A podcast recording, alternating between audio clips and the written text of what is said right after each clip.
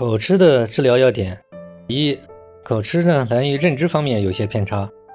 要修正口吃的一些阻碍他康复一系列的认知偏差，比如对这口吃的正确认识，比如对语言表达这方面呢，他的完美主义的一些错误、极端要求，比如他对这个语言表达有时候这种不顺畅的一种过度标签化、疾病化，比如他对这个。口吃的治疗方法的一些方向性的错误，比如他对这个康复目标的一些误解，比如他要求能够没有任何这种口吃现象，以及其他方面对这个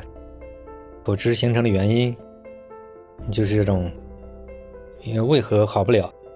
常见的错误，以及如何会反复强化，过度关注这一系列的这个复杂的一些主要的一些。认知偏差需要找出来给他反复化解。口吃的治疗要点之二呢，我们讲就是要从从背后的原因化解。就背后的原因，除了认知方面，可能还来源于深层次的原因，比如可能会来源于生活上的自卑，或者来源于这个从小的一些一些成长经验。对这个语言表达方面的过度执着、过度在乎，比如来源于一些什么，可能来源于一些这个生活的挫败、学业或者是婚恋情感方面的挫败，错误归于这个口吃和语言表达方面，还有诸如其他的一系列的可能的原因，就是要找到这个口吃，它之所以能够形成了它背后的这么在乎的一个背后的根源。要反复化解，这样他的口吃现象才能减弱。口吃的一个治疗的第三个要点，我们讲就是围魏救赵，就是减少过度关注，也不是说为了减少关注而关注，也就是说他就是从这种，因为绝大部分的心理问题，它的根源就来源于生活上嘛，来源于认知方面嘛，来源于这种。长期的压抑嘛，他的这个对自我的不自信嘛，所以说，如果他生活上能过得很舒服、很快乐，或者很顺，那么对口吃他不治疗也好了一半。所以说，要在生活方面，在这个个人成长方面，在这个过度自卑的消除方面，也要从这些方面做文章啊，也不能专门针对口吃现象去解决。如果专门针对口吃方面去矫正，就容易走向一个误区，因为他这个越矫正越关注，越强化，反而治疗这么多年没啥效果，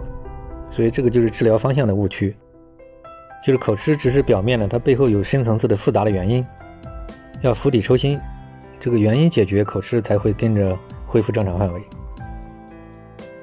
口吃的这个最后还有一个要点就是。对语言表达方面的极度的过高的要求，一个完美主义的要求。如果他他在这一块，比如对自我的一些苛刻，习惯于对自我的这个过度谴责，以及这个对语言表达能力这些方面极端的看重，这个都是一种极端的这种完美主义的要求。这个方面，所以也是需要化解。还有其他的方面，就是，嗯，怎么样？一开始要求低开始，这样一点点的在现实当中指导，然后再获得成功体验，然后这样他也会逐步的这样获得轻松快乐，然后慢慢的蜕变。嗯，终归这个还有其他一些要点，反正终归就是我大概讲那么几点吧。反正口吃的矫正也是需要系统的一个综合的方法。而不是单纯的是，只是针对语言表达训练方面，这个方面甚至搞多了，呃，反而甚至起到一种强化的作用。也就是为什么说口吃治疗这么难治，我觉得原因很多都跟这个这一系列的原因有关。